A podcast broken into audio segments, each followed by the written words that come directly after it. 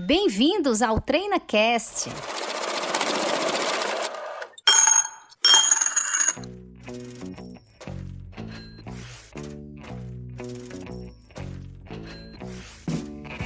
Olá, ouvinte do TreinaCast. Eu me chamo Paula Fradique, sou diretora de operações da Treinacom Negócios Empresariais. Seja muito bem-vinda a mais um episódio do TreinaCast. Muito obrigada pela sua audiência, por estar conosco em mais um episódio. Esperamos que nesse episódio a gente possa aqui abordar um tema curioso, interessante para você que você possa compartilhar.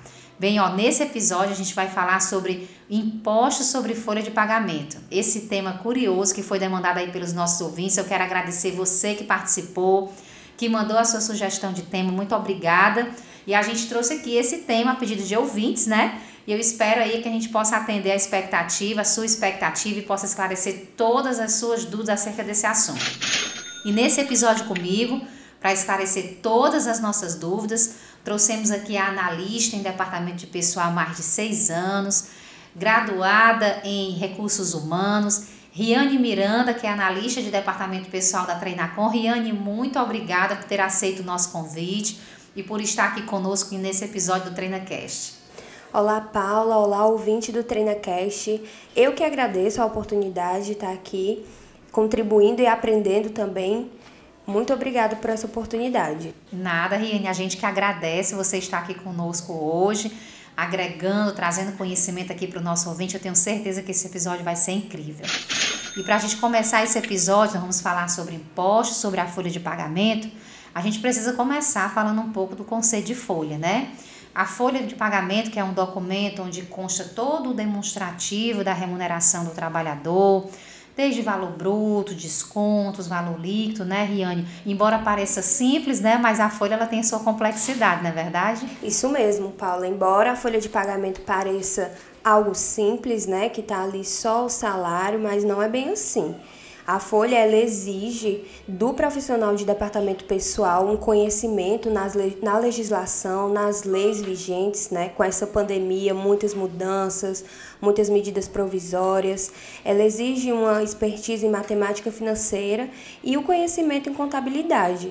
E a folha, ela é um documento importantíssimo, porque ela não tem um prazo de validade. É algo que a empresa deve sim guardar e por tempo indeterminado para futuras ações ou fiscalizações trabalhistas, ela ter aquele documento em fácil acesso para que possa consultar as informações. E por isso é muito importante que as informações da folha sejam feitas de uma forma correta. Com certeza, é a importância também das empresas terem a consciência né, de que é necessário que a folha seja gerenciada por um profissional especialista em departamento de pessoal. Sempre existe aquela pessoa na empresa que, que faz a ponte, né, que tem aquela relação junto à assessoria contábil. Na contabilidade, certamente vai ter um profissional especialista de departamento de pessoal, como é o caso aqui da nossa convidada, Riane Miranda Agora, na empresa também é preciso que tenha, tenha alguém com essa expertise, o um mínimo de expertise, para lidar e fazer essa intermediação dessas informações, que são os eventos de folha de pagamento, não é verdade, Riane? Com certeza. A gente vai começar aqui então o episódio. A gente fez uma breve introdução explicando sobre a folha de pagamento, conceitualizando você que está nos ouvindo, passando para você a importância desse documento para a empresa, né? Que registra todos os fatos aí relativos à remuneração dos trabalhadores do seu negócio, mas a gente precisa também aqui no nosso episódio falar acerca dos impostos, né? Então, os impostos sobre folha de pagamento. É muito comum a gente ouvir os empresários dizerem o seguinte: o maior imposto que eu tenho na folha, o bicho papão da minha folha é o FGTS.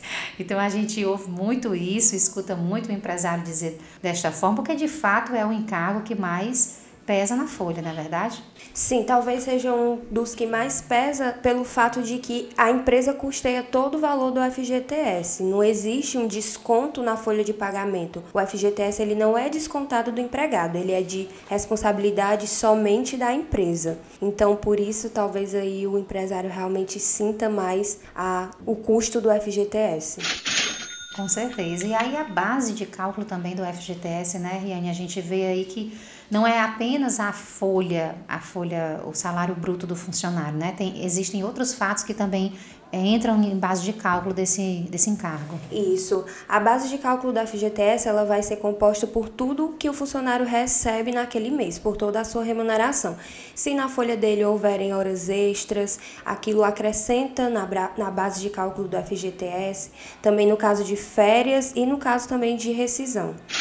Isso mesmo, maravilha. Agora, a, a, o FGTS ele tem um percentual fixo é, sobre a folha, todos esses, é, essas, esses eventos, né, essas situações de folha que você colocou, salário, férias, é, horas extras, existe um percentual fixo do FGTS ou isso varia conforme a função do empregado? Tem alguma variável para esse percentual do FGTS? O FGTS é, tem o um percentual de 8% em regra geral, com exceção do aprendiz. Né? Na, no caso do aprendiz, o percentual do FGTS é de 2%. Então, sobre o empregado CLT normal, a empresa recolhe ali o valor de 8% e sobre o aprendiz, o valor de 2%. O objetivo principal do FGTS é sempre, assim, fica sempre muito evidente que o FGTS é quando o trabalhador ele tem dispensa sem justa causa, uma das existe sempre uma penalidade, né? Quando a empresa demite o trabalhador, a demissão sem a justa causa, existe a incidência de uma multa rescisória também de FGTS. Então, esse é a, o principal objetivo do FGTS é dar alguma segurança nesse sentido para o trabalhador? O FGTS é como o próprio nome já fala, né? É o Fundo de Garantia por Tempo de Serviço. Então, durante a, o tempo de prestação de serviço na empresa, a empresa deposita mensalmente aquele valor para que, havendo uma demissão sem justa causa, o empregado ele tenha um amparo, digamos assim, né? Que ele vai ter aquele valor ali depositado até que ele consiga um novo emprego. E ao demitir o empregado sem justa causa, a empresa ela paga um valor de 40 40% sobre o saldo daquele FGTS depositado durante o tempo. E esse, é, esse valor ele é pago numa guia específica. Por exemplo, todos os meses nós mandamos para as empresas né, a guia GRF, que é a Guia de Recolhimento do FGTS. Essa guia se refere ao recolhimento mensal sobre folha e sobre férias. Porém, quando se trata de rescisão, o FGTS ele é recolhido na GRRF. Acrescentamos aí mais um R, que é a guia de recolhimento rescisório do FGTS. E nessa guia onde a empresa vai pagar o FGTS do empregado que está sendo desligado, juntamente com a multa rescisória, como eu já falei, que é no valor de 40% sobre o saldo do FGTS daquele empregado. Muito importante esse esclarecimento da diferença do FGTS mensal para o FGTS rescisório, porque ainda há algumas situações de, de, de, dúvida nesse sentido. E você fala também sobre a questão de recolhimento. O FGTS mensal ele tem um vencimento e no caso do FGTS rescisório, o vencimento deve ocorrer em virtude de uma rescisão, não é isso? Isso mesmo. No caso do FGTS mensal, ele tem vencimento todo dia 7 do mês subsequente, né? No caso, por exemplo, fevereiro vai ser recolhido até o dia 7 de março. Porém, caindo o dia 7 em final de semana, feriado, é, antecipa sempre o recolhimento. Nunca pode ser adiado, sempre antecipado. E no caso da guia rescisória, como a empresa tem o prazo de até 10 dias para pagar a rescisão daquele empregado, da mesma forma, a guia do recolhimento rescisório do FGTS, mesmo prazo da rescisão. O empregado é demitido hoje, por exemplo, a empresa tem até 10 dias para estar tá fazendo esse pagamento. Esclarecedor, Riane. Fechamos aqui sobre o FGTS. Falamos sobre o principal encargo sobre a folha de pagamento, o FGTS. Esclarecemos para você que nos ouve que o FGTS ele incide sobre alguns eventos de folha de pagamento, os salários, as férias, as rescisões. A gente chama eventos da folha porque assim é popularmente conhecido, mas na verdade é folha de pagamento mesmo, salário, férias, tudo são folhas, né? São folhas de pagamento. Então, o FGTS incidente sobre essas folhas. A gente já explicou para você que nos ouve sobre o percentual do FGTS, que pode ser de 8 ou pode ser de 2%, e que esse encargo ele é único e exclusivo da empresa. Então, é o empregador quem paga esse encargo, não há desconto do trabalhador. E agora a gente vai falar sobre o INSS, que é um pouco diferente do FGTS, a começar pela forma como ele é pago. Então, o INSS, ele tem parte dele é pago pela empresa e parte dele é pago pelo empregado, não é isso, Riane? Isso mesmo, Paulo. No caso do INSS, o que compõe a guia do INSS, parte é descontado ali na folha de pagamento do empregado e parte é pago somente pela empresa, que é o que nós chamamos de INSS patronal. No caso do INSS descontado na folha de pagamento, as alíquotas elas variam entre 7,5% e 14%. E existe ali um teto de desconto, né? No caso, o teto da remuneração é R$ 6.433,57. Por exemplo, o empregado teve ali sua remuneração mensal 10 mil reais. A empresa não pode descontar o INSS sobre os 10 mil reais. Ela vai descontar o INSS até esse valor de 6.433,57 e o valor máximo do desconto é de R$ 751,97. É importante destacar que essa variação de alíquota ela vai depender do teto. A cada limite de remuneração, ele vai estabelecer na tabela do INSS, estabelece um percentual de tanto a tanto 7,5%, de tanto a tanto 9%. Isso mesmo, a tabela do INSS, ela tem lá os valores e a cada valor é correspondente a uma alíquota de desconto. Maravilha. O INSS, ele é o Instituto Nacional de Seguro Social, é o propósito dessa contribuição previdenciária é garantir direitos para o trabalhador, não é isso? E aí esses direitos vêm desde a aposentadoria, né, Riane? Por tempo de serviço. E isso no caso também de pensão por morte ou auxílio doença, quando o empregado ele tem uma doença, seja ela ocupacional ou não, ele fica ali durante um período afastado e recebendo a remuneração diretamente pelo INSS. E é através dessa contribuição que ele garante esse direito desse auxílio doença, como também o direito do salário família quando tem filhos menores do que 14 anos. Maravilha, esclarecedor. Como a gente disse no início aqui sobre a abordagem do INSS INSS, foi falado que parte dessa contribuição ela é paga pelo descontado do empregado, do trabalhador, e parte dessa contribuição ela é paga pela empresa. E aí existe um percentual de contribuição que a empresa faz para o INSS e existem situações também que a empresa não faz essa contribuição. Não é isso, Riane? Isso. No caso das empresas que são optantes pelo Simples, elas não contribuem com o INSS patronal nem com outras entidades. Mas no caso das empresas que não são optantes do Simples Nacional, elas pagam ali sobre a remuneração mensal um valor de 20% referente ao INSS patronal e também os valores de outras entidades, né, que é o chamado Sistema S, Senai, SESC, é, Senat, que ali a empresa contribui com um valor de 5,8%, geralmente, dependendo da sua atividade, mas essa é a alíquota mais comum. E nós temos também é, embutido aí nesse valor de INSS patronal o valor do RAT e do FAP, que é um terminho aí menos conhecido né, pelos empregadores, porque eles ficam ali mais escondidinhos na guia, mas o RAT ele é o risco, é, os riscos ambientais do trabalho e o FAP é o fator acidentário de prevenção. Destrinchando mais um pouco, né, o RAT ele é uma contribuição previdenciária que a empresa paga para cobrir os custos justamente dos acidentes de trabalho e das doenças ocupacionais. Ele paga esse valor ali para a Previdência, que varia entre uma alíquota de 1% e 3%, de acordo com o risco da empresa. E esses riscos, Paula, eles são definidos pelo técnico de segurança do trabalho nos programas né, de saúde e segurança do trabalho. E o FAP, ele é um sistema que a Previdência criou para acompanhar a periodicidade é, dos acidentes e das doenças. Né? Cada vez que um funcionário ele sofre um acidente de trabalho ou tem uma doença ocupacional, uma doença gerada pela sua atividade, a empresa deve informar para a Previdência através da CAT e ali a Previdência ela vai medir a alíquota do FAP, que varia entre 0,5% e 2%. E aí tudo isso vai compor ali o cálculo também do INSS.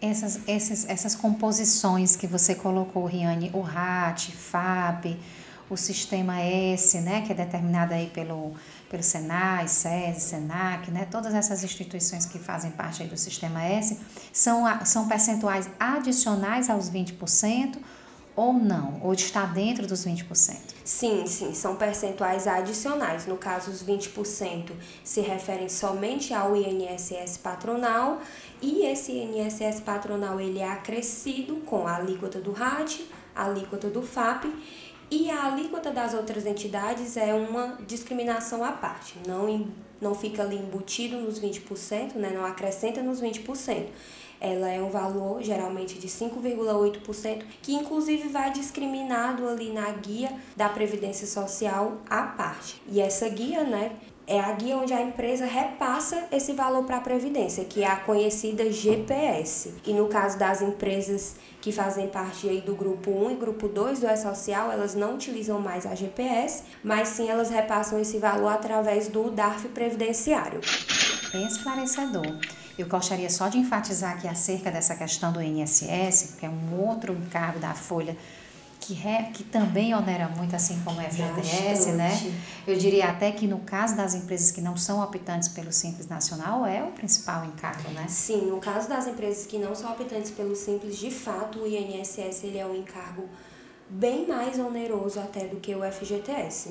E aí eu queria esclarecer para você que nos ouve que essa questão da opção pelo regime simples ou por outro regime tributário a nível federal, isso é determinado junto com a sua assessoria contábil num bom planejamento tributário. Então, a partir desse planejamento tributário, analisando a sua atividade, analisando o ambiente do seu negócio, fazendo todas as viabilidades e previsões de faturamento para o exercício, você vai poder, junto com a sua assessoria, definir o melhor regime tributário para a sua empresa. O Simples Nacional eles têm, têm algumas é, é, características, né, algumas exigências que precisam ser cumpridas, como, por exemplo, limite de faturamento é um deles. Então, é importante observar, você que nos ouve, que é empresário, se a sua empresa está apta né, a estar optante pelo Simples e ter, é, não ter esse encargo né, na sua folha de pagamento. Muitas vezes não é uma questão de opção, é uma questão de obrigação. Então, às vezes a empresa não está enquadrada dentro do regime simplificado porque ela não está dentro daquelas características exigidas. Às vezes é uma atividade que é impeditiva, enfim, existem vários os critérios para que você possa estar optante do simples e não venha é, ser excluso pela Receita Federal, ainda que você faça a sua opção. Então, procura a tua assessoria contábil, é, esclarece com eles quais são esses pontos de enquadramento no Simples Nacional, para que você possa ver se o INSS, como nós já explicamos aqui, que tem a parte patronal, se você teria ou não como é, tirar, né, gerenciar melhor esse tributo para que você tenha uma folha menos onerada. Mas para aqueles que não são optantes pelo Simples, essa é a questão do INSS, esses são os valores, INSS e outras entidades, como a Riane muito bem explicou, RATFAP, são detalhes que estão ali dentro da guia que muitas vezes passam despercebidas, né? Isso mesmo, quando o empregador ele vê ali a guia, é, todos esses valores que nós destrinchamos aqui, eles estão embutidos no campozinho lá do INSS, mas quando ele olha o demonstrativo, ele consegue perceber né, o que de fato ele está pagando, para onde ele está pagando, o que se destina a cada cada alíquota dessa. Lembrando, mais uma vez, como a Riane já explicou, existem duas formas de você recolher a sua guia de INSS, né? O, a guia, a GPS, né? Que é a guia da Previdência Social, que você recolhe para aquelas empresas que não estão no grupo 1 e 2 do E-Social, não é isso? Isso mesmo. O grupo 1 e 2 são o quê? Né? São aquelas empresas que já enviam a DCTF Web, ou seja, é, o INSS delas já não é mais ali pela Cefip, pelo modo antigo, mas logo logo também as empresas do grupo 3 é, irão vivenciar essa realidade. Ok, você que nos ouve, espero que isso tenha ficado esclarecido para você, referente à forma como você vai recolher o seu INSS. Agora vamos falar um pouquinho sobre o imposto de renda retido na fonte. Riane, Imposto de renda retido na fonte, ele é descontado na folha, nas férias, na rescisão do empregado. Esclarece para a gente como é que funciona a incidência desse imposto. Pronto, o imposto de renda, ele nem sempre vai ser descontado, né? Diferente do INSS, que independente de qualquer coisa, há aquele desconto, o imposto de renda, ele vai variar é, de acordo com a remuneração ali, porque existe um mínimo. Por exemplo, o mínimo hoje para que haja esse desconto de imposto de renda é de R$ 1.903,99. Abaixo disso, o empregado ele não tem a obrigação né, de ter aquele desconto ali na sua folha. Porém, não é também, por exemplo, tenho ali aquela remuneração de R$ 1913,99, vou ter o, o desconto na minha folha? Nem sempre é assim, porque existem ali as deduções dentro do imposto de renda. O que é deduzido? Né? É deduzido o valor dos dependentes, é deduzido também o valor que é descontado de INSS e tem as deduções que a própria tabela do IR ela traz para a gente. Nas suas faixas de alíquotas, né, que são 7,5%, 15% e 22,5%, em cada faixa dessa, de acordo ali com a remuneração, há uma, um valor também a ser deduzido. E acontece às vezes, Paulo, até de a pessoa ter uma remuneração que poderia haver o desconto de imposto de renda, mas devido às deduções, aquele desconto ele não vai acontecer. É muito importante esse, essa evidência da, da dedução, porque se você, por exemplo, você muito bem colocou, se você tiver dependentes, a base de cálculo já não vai ser mais os 1903, né? Exatamente. Aí isso você já, já lhe tira da faixa de incidência do imposto de renda e você já fica sujeito a essa isenção. Isso mesmo, por isso é muito importante que as empresas sempre vejam com os seus empregados a questão dos dependentes Repassem isso ao departamento pessoal para que seja cadastrado no sistema de folha de pagamento e o imposto de renda seja calculado da forma correta. Mais uma vez, você destaca para a gente, Riane, qual é a idade do dependente, até que idade a gente pode colocar ele como desconto aqui para o imposto de renda retido na fonte? No caso de filhos, né, é até 21 anos e no caso também de esposos, vai ter, vai variar muito. Essa questão do dependente, ela é diferente da questão do dependente do salário família, né? A questão da dependência para o imposto de renda. Então vai variar se a pessoa tem um filho que mora com ela na mesma casa, que é sustentado, se ela paga plano de saúde para aquele filho, tudo isso vai ter as suas particularidades. E pode ser fator de dedução do imposto de renda retido na fonte. Isso mesmo. Esclarecedor. Agora vamos falar como é que a gente recolhe esse imposto de renda, né? A empresa, é, ela que efetua o pagamento desse imposto de renda, desconta do empregado, ela faz esse desconto e faz o recolhimento. Isso, exatamente. Da mesma forma do INSS, esse valor ele vai discriminado como desconto na folha de pagamento, nas férias ou na rescisão do empregado, e a empresa repassa esse valor para a Receita Federal através do DARF de imposto de renda. É, esse DARF ele é emitido tanto pelo sistema de folha, como também é emitido por um programazinho da Receita chamado Cicalc, né, onde, onde vai vir discriminado o valor que foi descontado da folha e que a empresa vai pagar. E diferente do INSS, a empresa não paga nenhum valor a mais é realmente o valor puro que é descontado, ele é repassado. A mesma metodologia do INSS que é descontado do empregado, né? Isso mesmo. Seria desconta e repassa. Isso mesmo. Desconta e faz o repasse. Importante a gente destacar que a gente fala muito de folha, folha, né?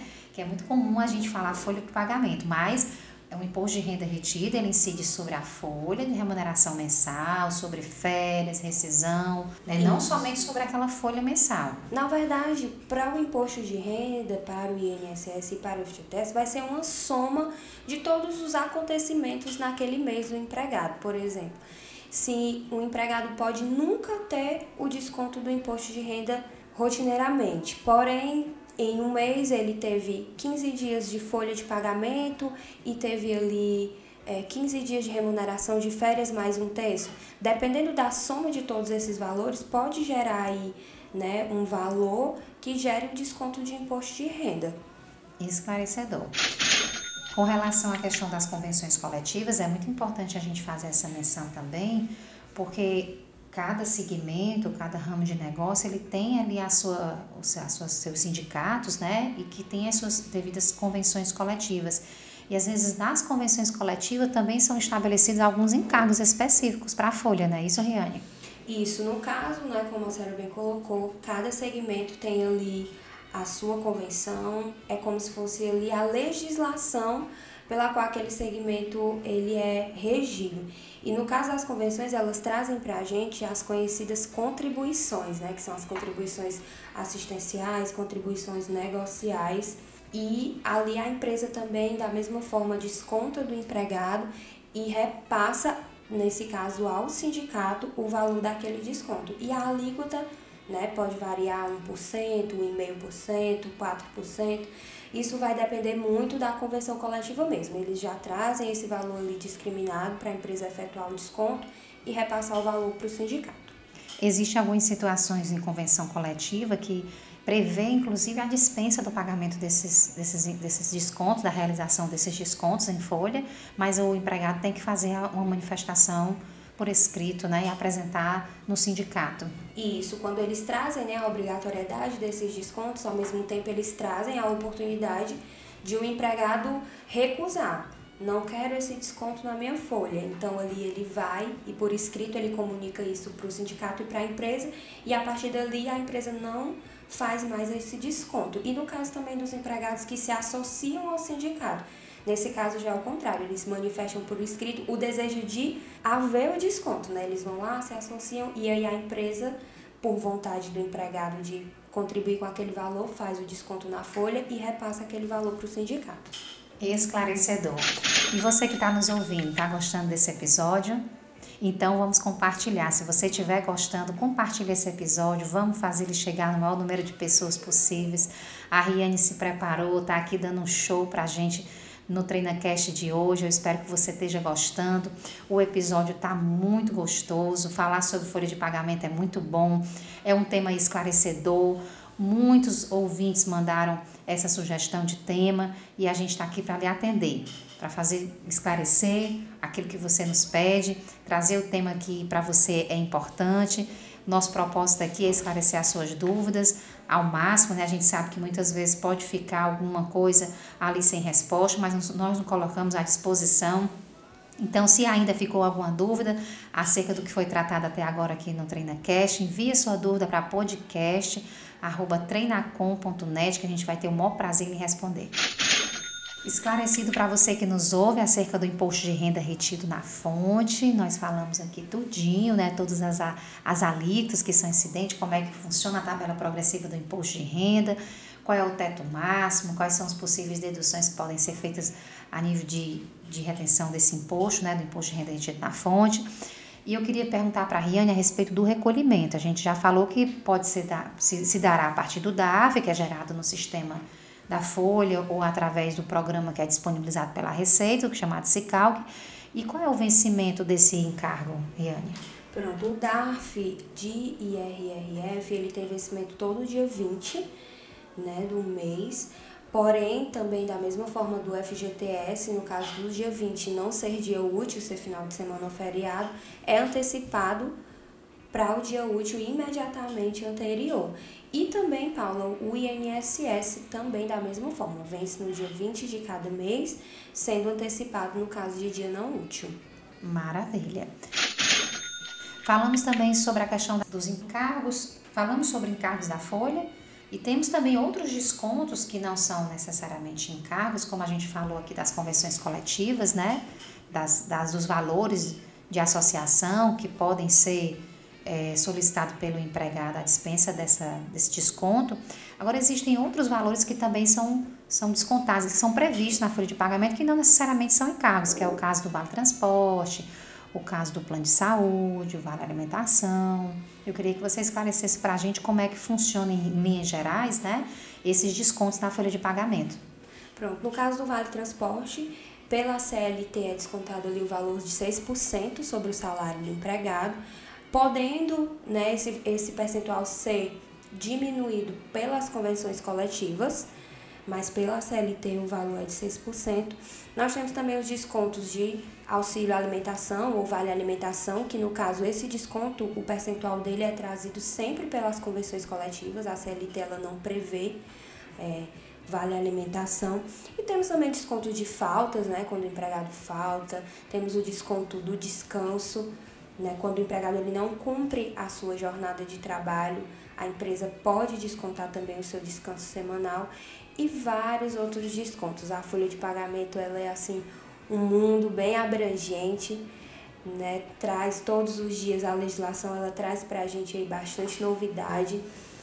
E é isso. Eu queria fazer aqui uma última pergunta a você, para a gente encerrar esse episódio. Eu não poderia deixar de fazer essa pergunta enviada aqui pelo nosso ouvinte com relação ao vale combustível, né? Existem muitas empresas aí que têm ajuda, né? Que dão ajuda do, do, do vale é, é, combustível ao, aos seus é, empregados, né? E aí sempre surge essa dúvida, ela é uma dúvida bem recorrente, e se, é, se pode ser feito esse desconto, dar essa ajuda de custo que é dada de vale combustível em folha de pagamento? Então, Paula, no caso do vale combustível, é uma questão assim bem polêmica, né, bastante discutida. A CLT ela não traz uma previsão a respeito do vale combustível, é somente a respeito do vale transporte, mas no caso ali do empregado que tem transporte próprio e não faz o uso de transporte público para locomoção empresa casa casa empresa, o recomendado é que ele opte, né, informe ao empregador que ele não deseja receber o vale transporte, sendo assim também ele não sofre o desconto de 6%.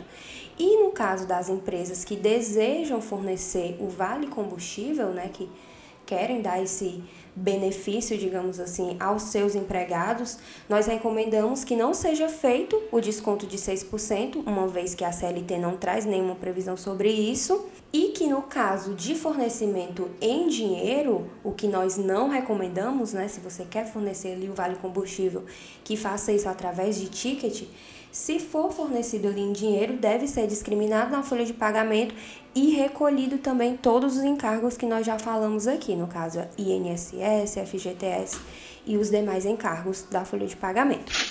Esclarecedor, Riane. Muito obrigada por ter respondido a pergunta aí do nosso ouvinte. É uma pergunta realmente que requer todo um cuidado né, para a gente responder. Ainda existe muita coisa a ser discutida sobre esse tema é, um benefício que algumas empresas desejam dar para os seus empregados, mas nós temos aqui que trabalhar em cima do que está embasado né, na CLT e, e, como você muito bem disse, não há uma previsão clara acerca dessa questão. Aliás, há uma previsão clara acerca da questão do vale transporte, mas não há uma previsão acerca do vale combustível. Então, a orientação aí está perfeita. E você que nos ouve, se você está gostando, se você gostou desse episódio, vamos compartilhar. Eu queria aproveitar aqui para agradecer a você pela audiência. Muito obrigada por ter estado conosco até agora. Esse episódio chegou ao fim, eu já estou saudosa. Queria agradecer aqui a Riane. Riane, muito obrigada, muito obrigada pela sua contribuição, por ter aceito o nosso convite. Eu tenho certeza que aqui o nosso ouvinte, né, que está aqui acompanhando o podcast desde o início, teve suas dúvidas esclarecidas, se mesmo assim tiver faltando esclarecer algumas das suas dúvidas, manda para a gente para podcast.treinacom.net que a gente vai ter o maior prazer em responder.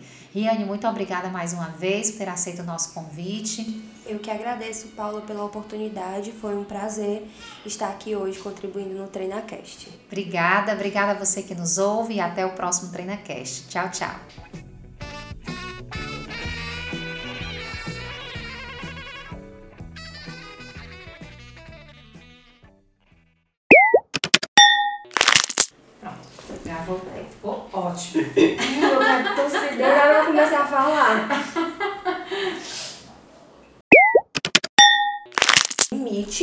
Para que seja feito esse desconto. Vou melhorar essa fala, tá muito enrolada. Mas vai dar certo.